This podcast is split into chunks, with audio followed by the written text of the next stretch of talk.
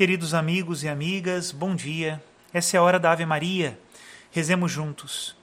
Em nome do Pai, do Filho e do Espírito Santo. Amém. O anjo do Senhor anunciou a Maria e ela concebeu do Espírito Santo. Ave Maria, cheia de graça, o Senhor é convosco. Bendita sois vós entre as mulheres, e bendito é o fruto do vosso ventre, Jesus. Santa Maria, Mãe de Deus, rogai por nós, pecadores, agora e na hora de nossa morte. Amém. Eis aqui a escrava do Senhor. Faça-se em mim segundo a vossa palavra. Ave Maria, cheia de graça, o Senhor é convosco. Bendita sois vós entre as mulheres, e bendito é o fruto do vosso ventre, Jesus. Santa Maria, Mãe de Deus, rogai por nós, pecadores, agora e na hora de nossa morte. Amém. E o Verbo de Deus se fez carne e habitou entre nós. Ave Maria, cheia de graça, o Senhor é convosco. Bendita sois vós entre as mulheres, e bendito é o fruto do vosso ventre, Jesus. Santa Maria, Mãe de Deus, rogai por nós, pecadores, agora e na hora de nossa morte. Amém. Rogai por nós, ó Santa Mãe de Deus, para que sejamos dignos das promessas de Cristo. Oremos. Infundi, Senhor, em nossas almas a vossa graça. Nós o suplicamos, para que nós que conhecemos pelo anúncio do anjo a encarnação de Jesus Cristo, vosso Filho e nosso Senhor, cheguemos por sua paixão e morte de cruz à glória da ressurreição da carne. Pelo mesmo Cristo, nosso Senhor. Amém. Em nome do Pai, do Filho e do Espírito Santo. Amém. Queridos amigos e amigas, compartilho com vocês a homilia do domingo passado, segundo domingo do Advento, onde nós refletíamos sobre a profecia de São João Batista e a necessidade de nós prepararmos o caminho do Senhor que seja de utilidade para todos nós. Escutemos. Podemos nos sentar, queridos irmãos e irmãs. Hoje nós temos aqui também um Lucas que está cantando, né? Nossos irmãos da Fazenda da Esperança que hoje vieram Ministério de Música. Lucas é o evangelista deste ano que nós iniciamos no domingo passado, ano litúrgico. E lembremos-nos que Lucas é o evangelista estrangeiro, aquele que não tinha a carteirada dos judeus, né? Não vinha de um povo escolhido, não era descendente carnal de Abraão, não era herdeiro das promessas feito, feitas ao antigo Israel, era um estrangeiro. E por isso Lucas é o evangelista da misericórdia e o evangelista que quer que a salvação chegue ao mundo inteiro. Por isso ele faz questão de acrescentar nas palavras de João Batista, citando Isaías, e todas as pessoas verão a salvação de Deus. Quem não tem o direito de ver a salvação de Deus? Ninguém. Todos temos esse direito. Agora, para que chegue isso, é necessário antes que nós entremos no canteiro de obras. Hoje o Evangelho é um verdadeiro canteiro de obras. Endireitai, aterrai, rebaixai, aplainai e esse canteiro de obras é o mundo e somos nós. E esse evangelista estrangeiro, como também os outros evangelistas, tinham diante dos olhos uma figura que os encantou. E encantou primeiro, inclusive, no que diz respeito à cronologia da história, do que são do que é Jesus Cristo. São João Batista.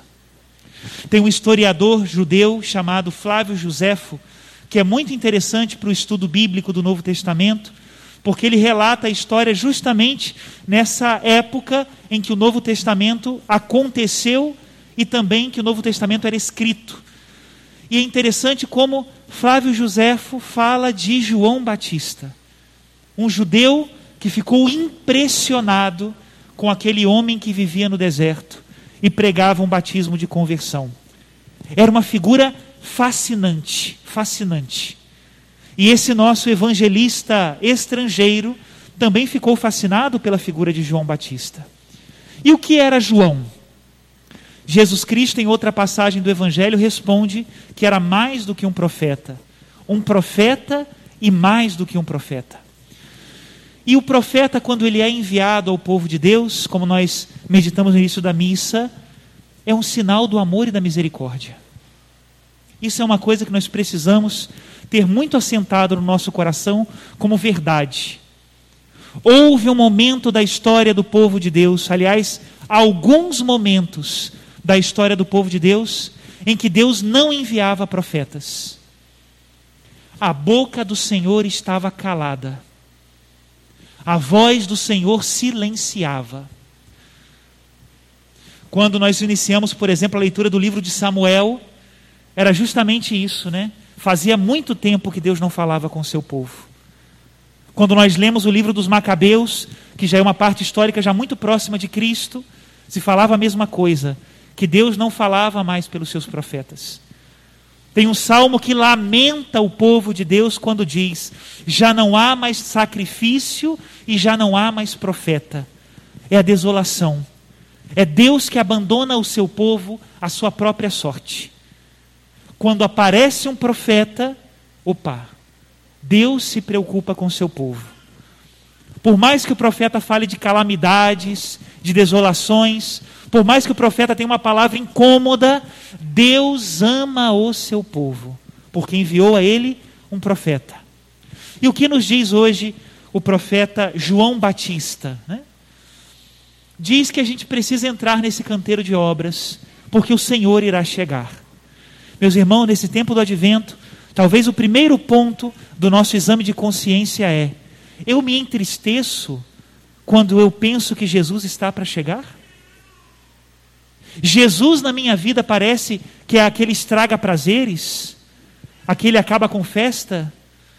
Eu preciso me questionar, porque o verdadeiro discípulo de Jesus deseja ardentemente a sua vinda. Qual era a oração mais importante dos primeiros cristãos? Maranatá, Vem, Senhor Jesus, passe este mundo. Amém. Vem, Senhor Jesus. O livro do Apocalipse traduz isso com esse versículo que está ao lado aqui da imagem de Nossa Senhora Aparecida. O Espírito e a esposa dizem: Vem, Senhor Jesus. A igreja é ansiosa para que volte o seu Senhor. E que maravilha! Agora, para que isso não seja para nós um motivo de tristeza, para que Jesus não seja para nós motivo de estraga prazeres, de acaba com festa, é necessário que nós entremos no canteiro de obras de João Batista? Vamos deixar ele ser o mestre de obras da nossa vida? Vamos deixar que a palavra de Deus espete.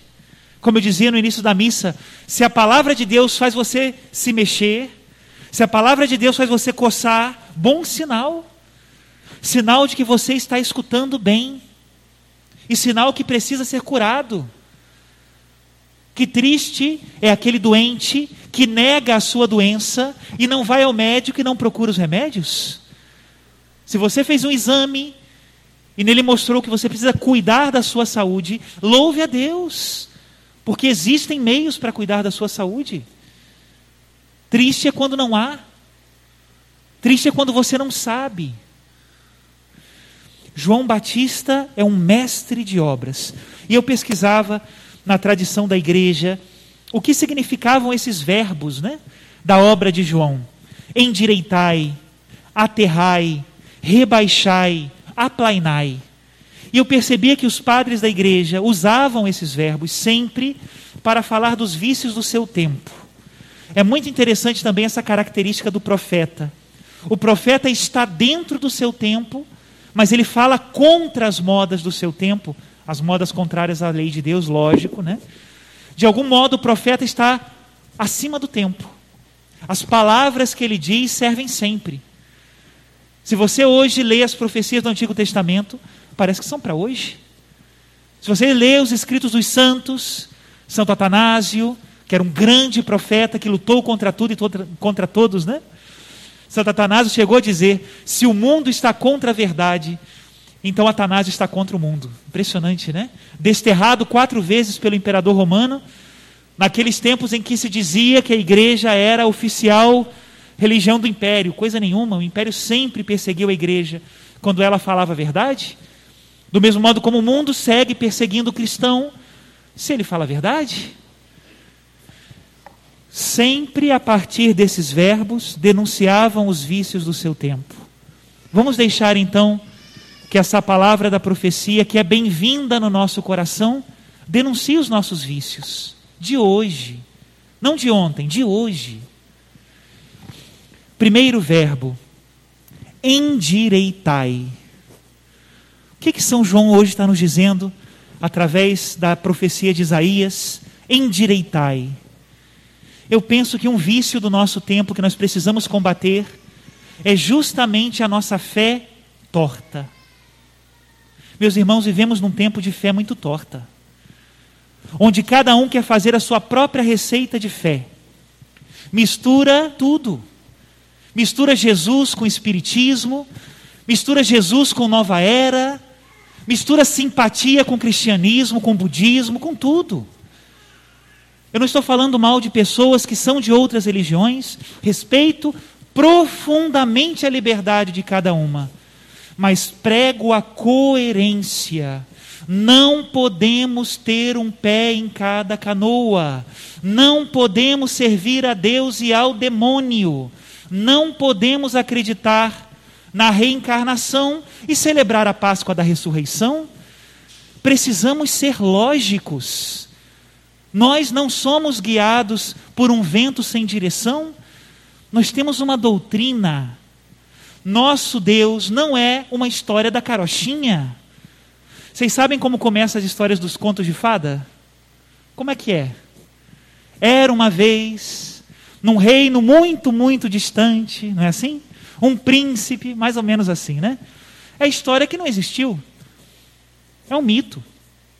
Como começa o evangelho de hoje?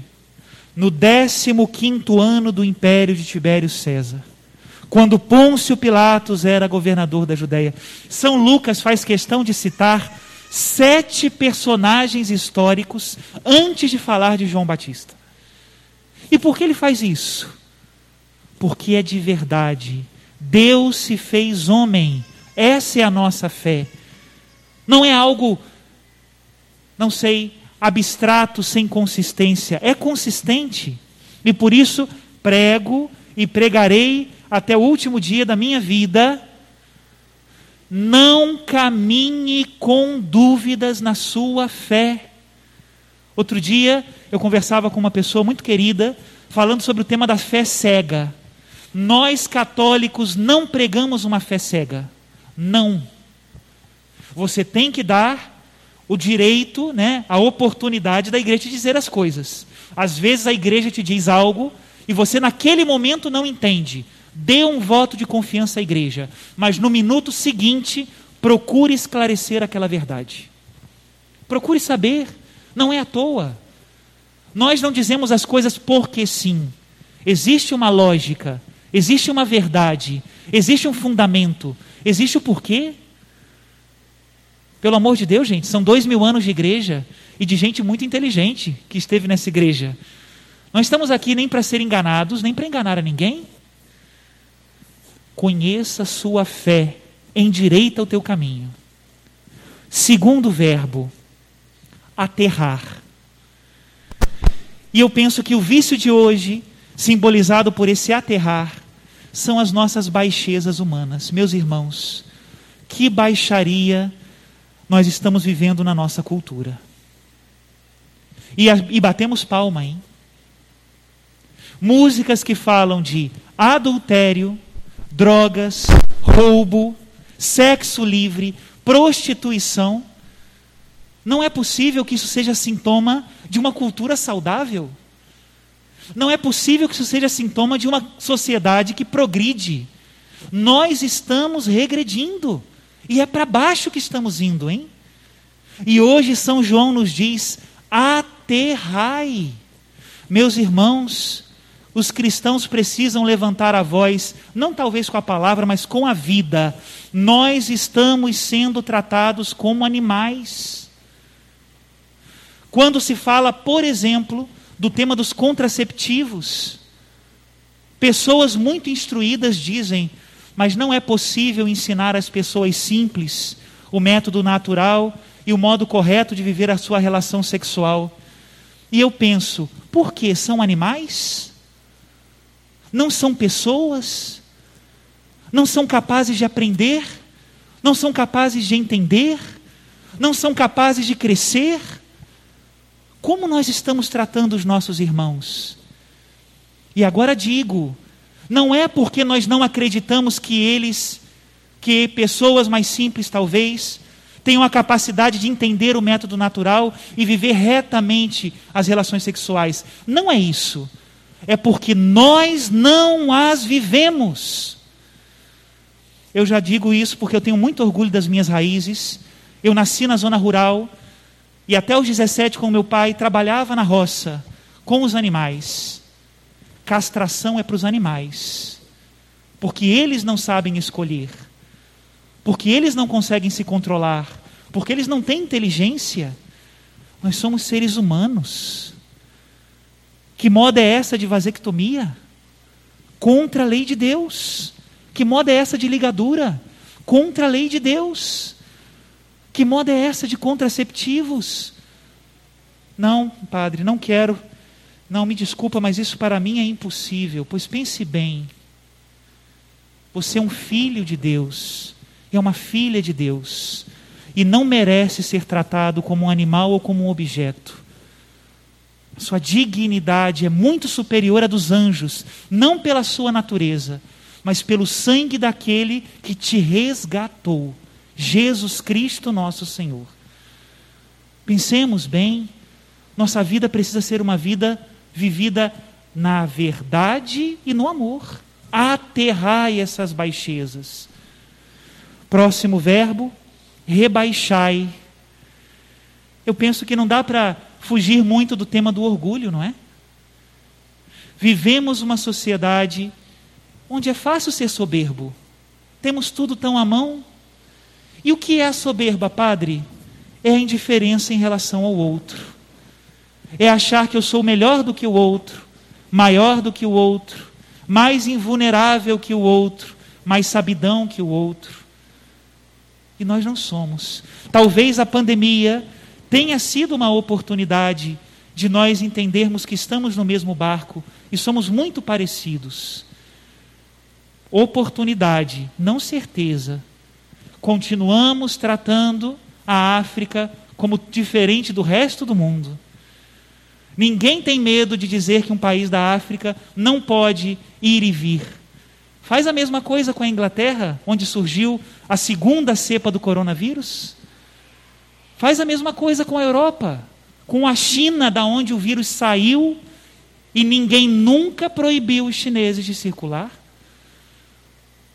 Que coisa. Nada contra, mas pensemos bem como nós somos aqueles que ainda fatiamos o mundo, a realidade, talvez inclusive a nossa família, e achamos que nós estamos sempre na melhor parte. Rebaixai. E nesse sentido eu preciso dizer também: rebaixai o orgulho espiritual. Como é triste quando nós achamos que somos melhor porque rezamos mais. Às vezes, porque sou muito rezador, peco gravemente na minha família, peco gravemente no meu trabalho, peco gravemente com os meus amigos, sou uma pessoa insuportável, porque tenho crachá de rezador. Quando na verdade o que nós deveríamos ser é aqueles que amam e servem. Quanto mais rezadores, mais humildes. E não o contrário. E não o contrário. E o último verbo, aplainar. E eu pensava, Jesus, qual é o vício do tempo para o aplainar? Eu penso que são as relações entre nós. Meus irmãos, nós somos tão simpáticos uns com os outros, não é? Graças a Deus. Tão corteses, tão queridos, tão fofos, né? Mas às vezes pelas costas falamos tão mal uns dos outros. Somos incapazes de chegar para um irmão e dizer: Olha isso mas somos muito capazes de, pelas costas, dizer: viu? Olha ele, olha aquilo, olha o outro. Aplainar, menos asperezas, hein? O mesmo eu digo em relação à internet e às redes sociais. Tem gente que é um poodle quando está fora do computador, né? mas quando senta atrás de uma tela, seja do celular ou seja do computador, vira um pitbull agressivíssimo, né? Capaz de falar mal de Deus, do mundo, do Papa, do padre, daquele que passa na rua, daquele que não passa, daquele que sai de casa, daquele que não sai. É impressionante. Metralhadora giratória para todos. E como nós vamos ganhar os corações para Cristo? Se nós somos tão ásperos. A última pergunta que eu fiz a Jesus quando preparava essa homilia é: Jesus, o que, que o Senhor quer com essa voz de João Batista? O Senhor quer a, a obra em nós? É uma exortação para o meu povo e para mim? Ou o Senhor quer que nós sejamos a sua voz para o mundo? Para que o mundo seja um canteiro de obras? E Jesus, como sempre, responde o que a gente não quer escutar, né? As duas coisas, Padre. Se você não for para o deserto, você nunca vai ser João Batista. Se você não se aplainar, não se rebaixar, não se aterrar e não se endireitar, quem você vai querer mudar? É a história dos ativistas que nunca arrumaram a cama do quarto, das feministas que são muito felizes porque tem uma mulher empregada em casa que faz tudo para elas. As contradições de uma família. Louvado seja Deus pelas famílias novas, pelos novos jovens e pelos santos que Deus suscita porque se existem profetas, é porque Deus nos ama. Louvado seja nosso Senhor Jesus Cristo. Para sempre